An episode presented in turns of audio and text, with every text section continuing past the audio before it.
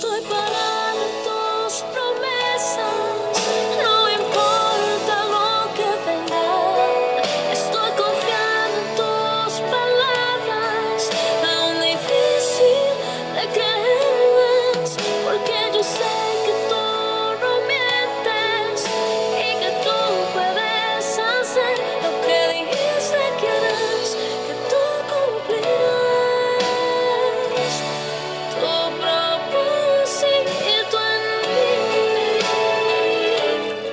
Bendiciones abundantes, familia, pueblo de Dios. En esta mañana estamos recordando la bendición de obedecer la palabra del Señor y anclarnos en sus promesas. Hoy, en voz de Jessica Núñez, puede buscar la canción Tu propósito. Y así se titula esta reflexión esta mañana, como hemos escuchado anteriormente, el día de ayer.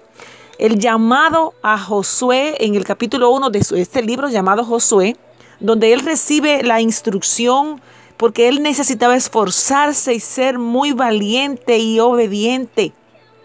Ahora, como antes, eh, la seguridad de ser prosperado cuando nuestro corazón, tome nota, corazón y mente estén conectados con la palabra de Dios para obedecerla. Y en esta mañana yo le hago un llamado a usted Muchas veces decimos, fue a Josué el llamado, es para usted esta mañana. Un llamado a esforzarse porque no será fácil el camino, a ser valiente, a no temer ni desmayar, porque el Señor le sustentará y usted no estará solo.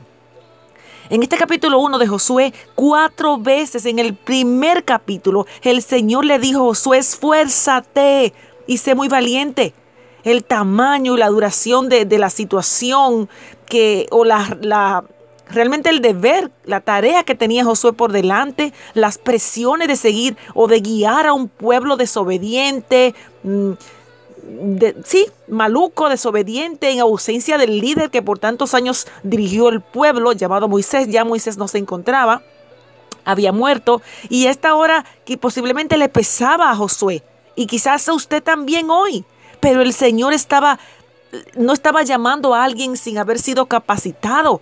Josué había sido entrenado para esta, para esta situación, para esta responsabilidad. Había buenas razones por las cuales Josué podía esforzarse. La promesa de Dios, una victoria segura, la obediencia a la palabra de Dios, una guía segura y el poder sustentador. Si usted está atravesando esa situación difícil, sea salud, eh, posiblemente amenazas de, ser em, apartado de su trabajo o cualquier razón que le, que le distraiga la seguridad que usted tiene hasta el momento, recuerde que solo en Cristo tenemos garantía de vida eterna. Y cuando decidimos que Él sea el dueño y Señor de nuestra vida, debemos tener la actitud de paz y de tranquilidad. No es fácil pero procuremos anclarnos en la palabra de Dios donde encontraremos la garantía de vida eterna y la esperanza, el gozo aún y la dificultad que Él espera que tengamos. Amén. Recuerde el propósito del Señor en su vida. Y en la palabra de Dios encontramos esas garantías. Amén. Te bendigo en el nombre de Jesús.